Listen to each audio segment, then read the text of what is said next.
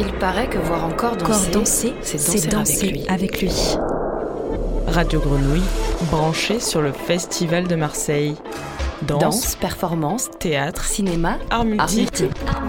Art multiple. C'est la composer soi-même. Écouter la musique, c'est la composer soi-même. Radio Grenouille, branché sur le Festival de Marseille.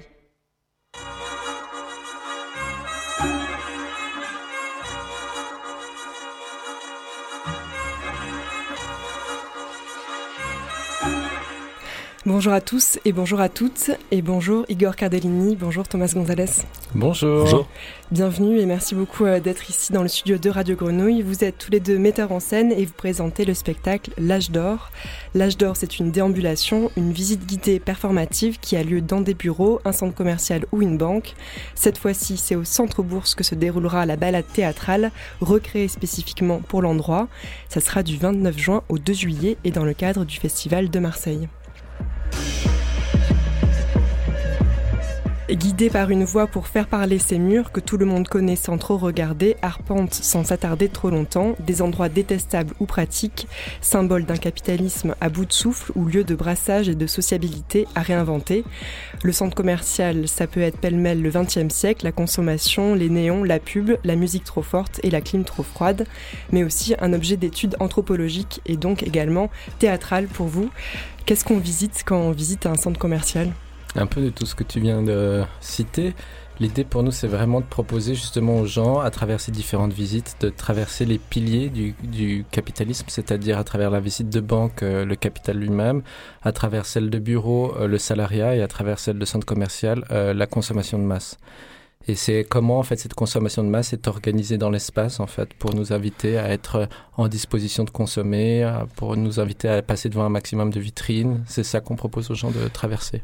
Et euh, donc euh, le centre commercial a aussi été caractérisé comme un, un simulacre de la ville globalisée.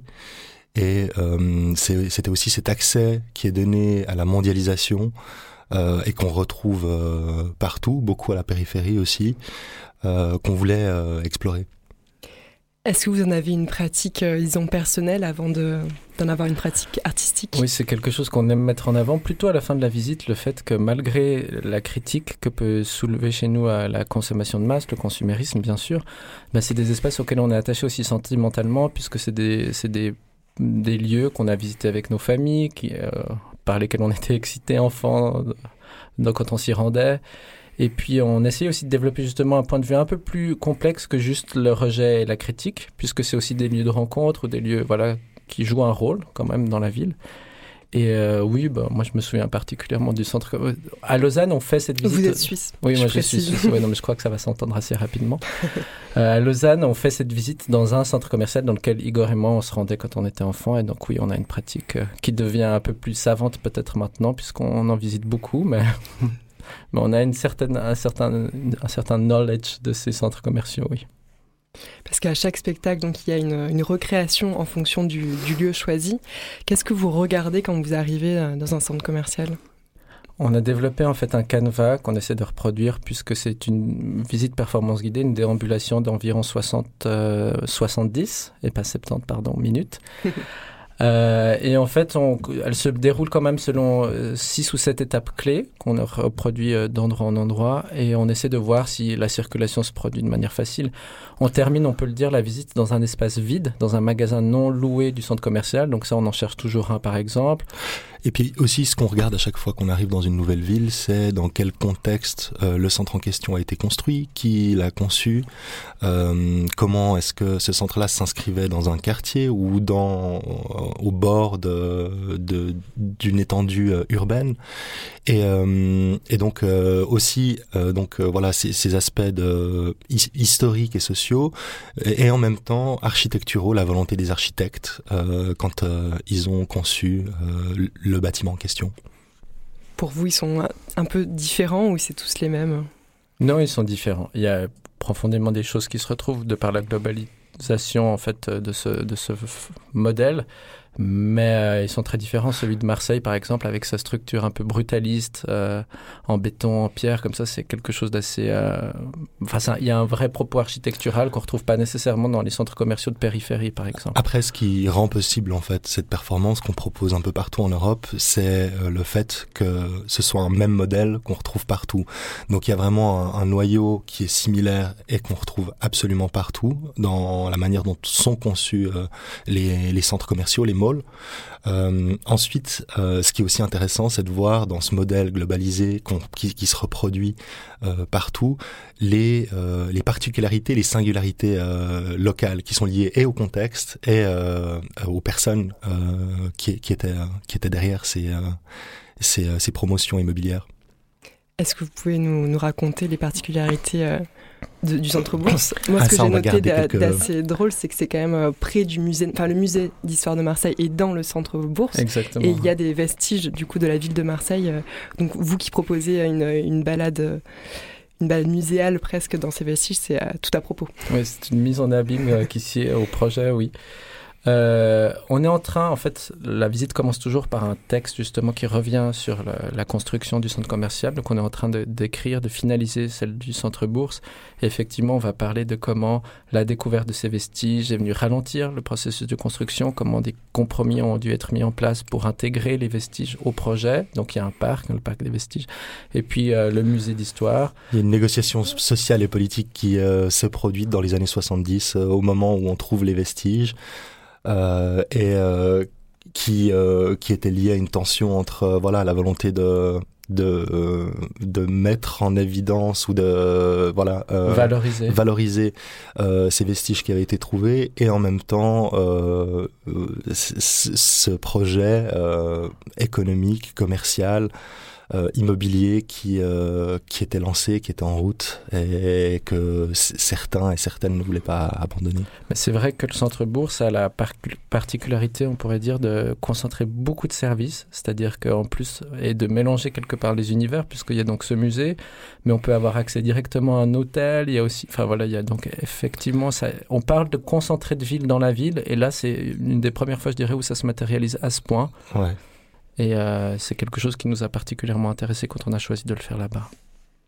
Il y en a un de vous deux, pardon, je, crois que j'ai oublié lequel de vous deux, euh, Igor ou Thomas, a fait des études en, plutôt en sciences sociales et politiques. C'est moi, oui, Igor. Igor.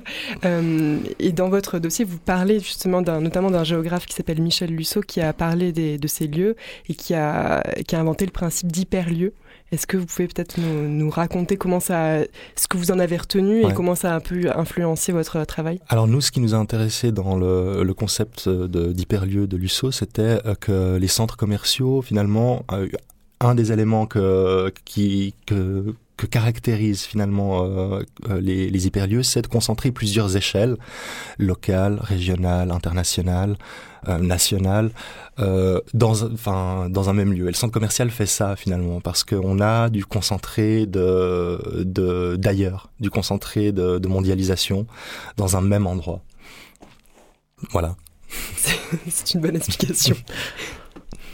euh, Non, j'allais dire ouf, mais. tu ne seras pas interrogé sur, sur Michel Busson. euh, comment euh, est-ce qu'on critique beaucoup les centres commerciaux aujourd'hui par le côté très con, voilà, apologie de la consommation et, et très critique vis-à-vis des enjeux aussi écologiques d'aujourd'hui? On fait de la SMR en même Il faut savoir qu'il fait très chaud dans le studio, donc euh, on peut se servir à boire régulièrement. Euh, est-ce que c'est plutôt une, un moment joyeux pour vous, cette visite d'un centre commercial, ou plutôt une, un peu une marche funèbre? Je crois qu'on essaie de de, de, rester dans quelque chose de qui n'est pas dans la dénonciation, mais qui est plutôt un regard anthropologique, comme tu, euh, tu le mettais en évidence, et euh, donc euh, dans un rapport un peu ambivalent d'observation, mais en même temps de, de, de, participation. Et tout l'objet de la performance aussi, c'est, euh, euh, sans forcément le mettre en évidence par la parole, c'est de placer les, les, spectateurs et les spectatrices dans une position euh, où on les questionne sur qu'est-ce qui est l'objet de la performance, qui est acteur, euh, qui est public.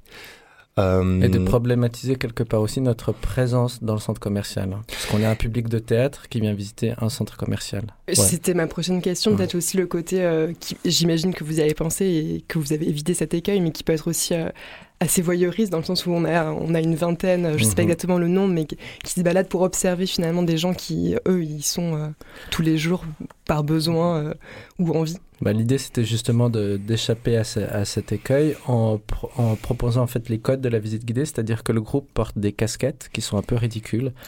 le groupe est ridicule. Et du coup, le groupe devient ridicule. Et en fait, c'est le groupe qui. En tout cas, objet de l'attention. Objet de l'attention. Et ça, ça permet d'équilibrer le rapport de force qu'il pourrait y avoir à se dire, ah, moi, je suis, enfin, enfin, à se dire, euh, je suis extérieur à je ça. Suis extérieur à ça j'ai un, ou au-dessus. Ou au-dessus, sur un, point de vue surplombant, quelque part, sur les personnes qui sont simplement en train d'utiliser le centre commercial pour sa fonction première. Et ça permet justement de, de, de, rééquilibrer ça, puisque le groupe devient un petit peu ridicule. Et en fait, on est extrêmement regardé, tout autant que nous, on regarde. Donc on est tous très mal à l'aise. Euh, oui, disons que la question du confortable est, problématisée, oui. Non, je crois que ça va. Ça reste une expérience qui, euh, qui ne maltraite pas les spectateurs. Non. Et, euh, et aussi, je crois qu'en en fait, on est dans un rapport un peu de d'émerveillement, de, de, fascination et de questionnement pour ce qui nous entoure. ce qui nous intéresse, c'est de, de, décaler notre regard et de voir un petit peu différemment finalement ces objets qu'on a la sensation de connaître, mais qu'on regarde vraiment pas, pas vraiment pour eux-mêmes. On va écouter un, un extrait de votre mhm. spectacle. Ça fait partie euh, des extraits qui, enfin le seul extrait qui continue euh, spectacle après spectacle, peu importe la ville, et qui fait partie intégrante euh, du, du projet. Bienvenue à Edina, dans le Minnesota, contrée du noble pin rouge. Nous sommes le 8 octobre 1956. En ce jour, les magasins Dayton inaugurent un nouveau type de commerce de détail.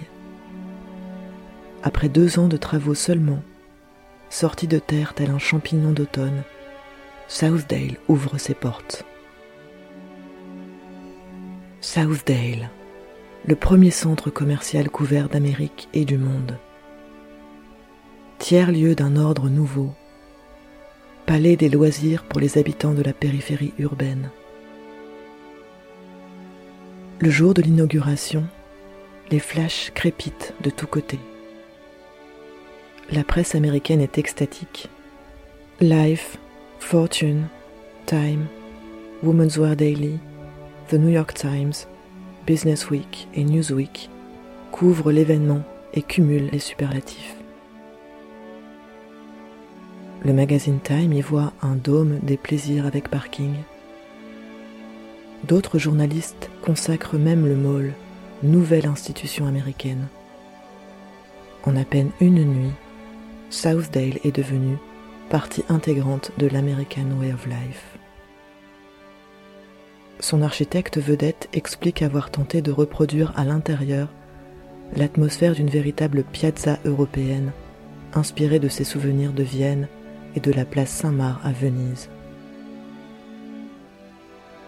Dans l'immense atrium du centre trônent des sculptures, des mosaïques de verre, des fontaines, des oiseaux exotiques, un ensemble de chanteurs hawaïens, un étang de poissons rouges, un bar jus, un studio radio, des orchidées, des magnolias,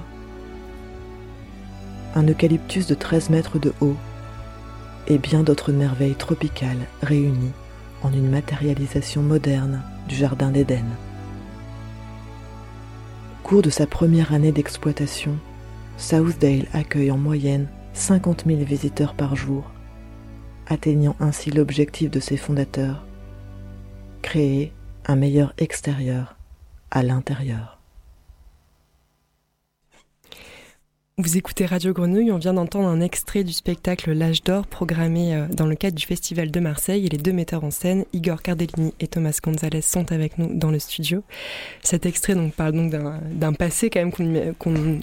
Est-ce qu'il est révolu pour vous? Est-ce que c'est c'est que du passé? Comment vous voyez euh, l'avenir de ces centres commerciaux? Est-ce que ce qu'il est est-ce qu'ils existeront toujours euh, dans 30 ans? Oui, je pense qu'ils existeront toujours, peut-être sous d'autres formes, mais c'est la question qu'on pose à, la fin de la visite, c'est pourquoi est-ce que les centres commerciaux sont toujours autant construits avec ce même idéal quelque part d'abondance? Et on le voit, hein, des centres commerciaux, malgré la saturation du marché, continuent d'être construits. Et en même temps, ceux qui existent ont de la peine à remplir les espaces. Et euh, donc, c'est cette question, c'est sur cette question plutôt qu'une réponse ou une conclusion qu'on termine euh, la visite. Parce que le lieu du, du commerce s'est quand même beaucoup déplacé ces dernières années aussi avec la pandémie euh, qui a accéléré le processus en ligne. Et effectivement, ce qu'on voit quand on tourne dans différents centres commerciaux dans plusieurs pays, c'est c'est que il y, a toujours une partie qui, la plupart du temps, euh, est vide. Oui, c'est-à-dire que les magasins ferment ou tournent souvent et il n'y a pas forcément beaucoup de monde tout le temps. Ouais, pour les reprendre ou même comme client-cliente dans le centre commercial, ouais. Est-ce que est-ce que cet écart aussi entre le moment où le, premier centre commercial ouvre aux États-Unis euh, et où on sent une forme de, modernité et de, fascination pour euh, cette proposition, euh, on voit que aujourd'hui on en est peut-être aussi un petit peu revenu et socialement aussi, ça veut plus dire exactement la même chose, ça, ça a plus le, la même connotation et le même, le même écho. Comment vous expliquez qu'on en construise encore? Alors, euh, je pense que c'est euh, c'est globalement pour des pour des raisons économiques. Euh, c'est aussi des affaires immobilières. Oui, c'est une des raisons qu'on met en avant dans le spectacle, dans la visite. c'est que comme entreprise en fait immobilière, c'est intéressant. C'est-à-dire? Euh, Je ne sais pas à quel point on peut rentrer dans les détails ici et maintenant, mais Et, euh, mais que la construction même d'un centre commercial rapporte en fait aux personnes euh, qui ont mm. investi dans la construction, en fait comme entreprise immobilière. Alors même que le marché est saturé et que peut-être l'ensemble des espaces ne sera pas loué, le fait même de l'avoir construit est intéressant euh, économiquement. Comment vous avez pensé la scénographie?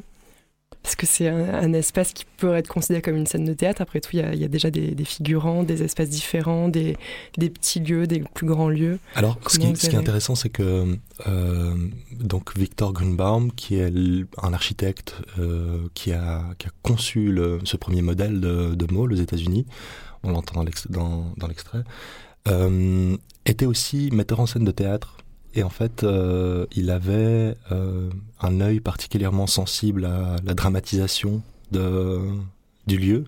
Il a commencé par, par des vitrines sur la 5e avenue aux États-Unis avant de, concevoir le, centre commercial au sens de mall.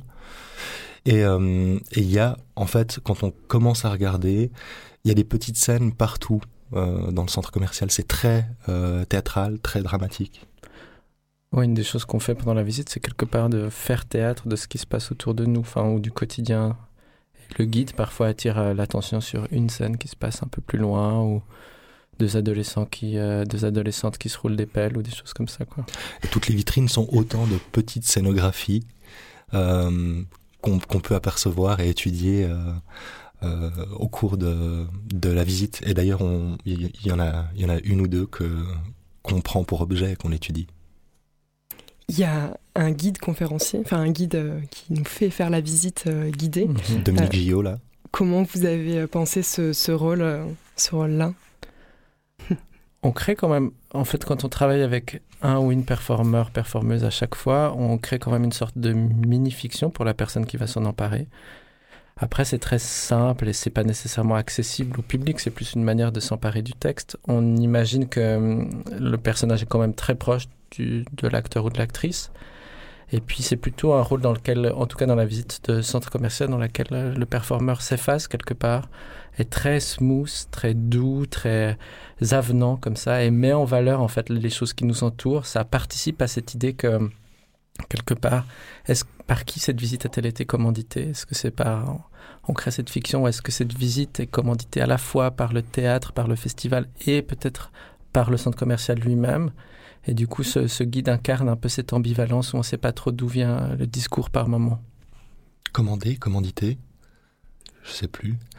Euh, ouais, c'est exactement ça en fait. Euh, on crée une, sorte de fiction euh, dont on révèle jamais vraiment les, les, ficelles pour que les spectateurs et les spectatrices puissent se raconter leur propre histoire. Et il y a plusieurs fil possible à suivre.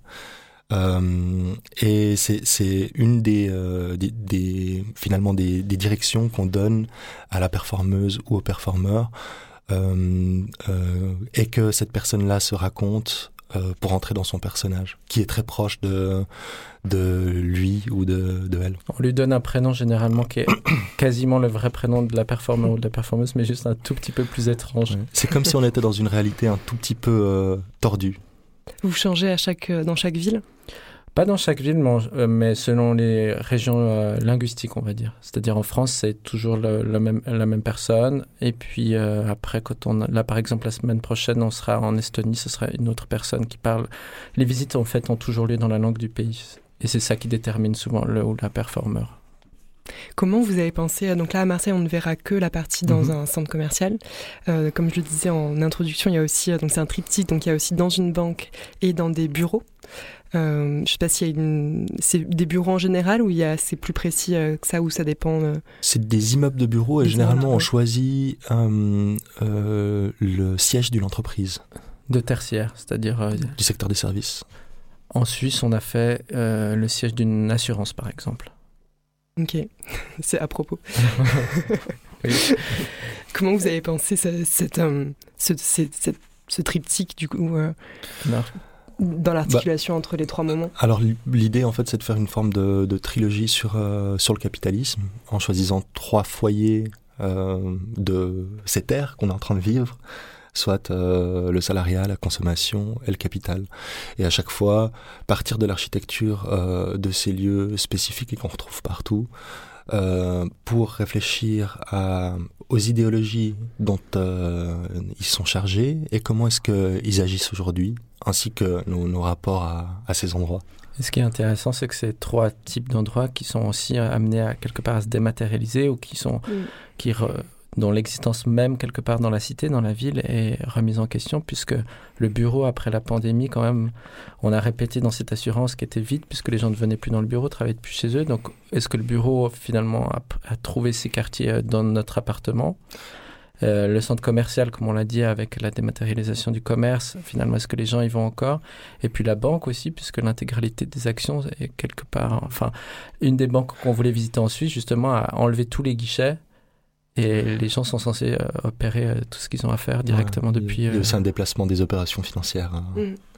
Euh, Est-ce que vous aviez pensé à d'autres lieux que vous avez mis de côté euh, alors, pendant en, la création? Ouais, en fait, on va euh, faire un spectacle qui s'appelle Un spectacle, qui sera présenté en octobre à la Ménagerie de Verre à Paris.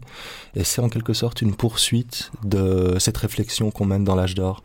Euh, sauf que cette fois-ci, on propose une, une visite euh, guidée, mentalisée, euh, du, de la salle dans laquelle on, on fait le spectacle. C'est-à-dire qu'on cette fois-ci, l'objet d'intérêt et qui nous permet de enfin, pour lequel on part de l'architecture de l'endroit, c'est la salle de spectacle, la salle de théâtre, le lieu d'art. Est-ce que, euh, peut-être ce sera ma dernière question, mais est-ce que pour les centres commerciaux, vous, vous rêvez de les détruire ou pas? Non. Les, non, les détruire, ce serait pas la solution. Je pense que maintenant qu'ils ont été construits, c'est plutôt, et c'est ce qu'on met aussi en avant dans la fin de la visite, comment plutôt réhabiliter ces endroits ou en transformer les espaces vides à d'autres euh, usages. Ou comment est-ce que différents usages peuvent coexister euh, de manière peut-être inventive? Euh, Ouais. Merci beaucoup. Merci. Igor Cardellini et Thomas Gonzalez, on va se quitter avec une musique que, que vous avez choisie, mais vous ne vous souvenez peut-être pas. C'est, on vous a proposé euh, dans le cadre euh, du partenariat entre le Festival de Marseille et Radio Grenouille euh, des musiques, des choix de, de musique pour accompagner la playlist de la radio. Et vous avez choisi deux titres, mais j'en ai choisi un parce qu'il sonnait très années 80 et très, très centre commercial finalement peut-être. Enfin en tout cas dans la période. Euh, c'est de Starship Nothing Gonna Stop Us Now. Peut-être que vous pouvez nous expliquer pourquoi vous avez choisi ce son euh, maintenant que je vous ai remémoré euh, le titre. Ça m'est revenu pendant qu'on parlait. Euh, c'est un- alors, il provient du film Mannequin, Mannequin, je crois qu'on dit en anglais, qui se, dans lequel un mannequin prend vie. Et ça se passe beaucoup dans les malls et dans les centres commerciaux, voilà. Et euh, on le passe en fait à un moment dans, de la visite. Euh, Il y a un petit moment un peu de lâcher prise comme ça où les gens sont amenés à bouger librement sur de la musique à, à travers un magasin.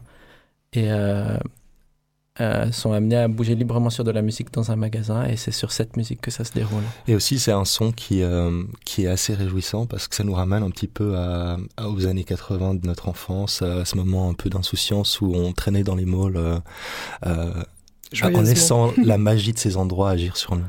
Un peu ce fantasme de passer une nuit dans un centre commercial quand il est fermé au reste C'est vrai qu'on a, tous eu ça. Vous l'avez déjà fait? Non, non. Merci beaucoup, Igor et Thomas. Le spectacle L'âge d'or est donc programmé du 29 juin au 2 juillet. Il y a plusieurs euh, sessions euh, dans chaque journée, donc c'est souvent entre midi et deux, euh, plutôt à l'heure de grande affluence. vous pouvez avoir plus d'informations sur le site du Festival de Marseille. Merci beaucoup à Alex, à la technique et à bientôt.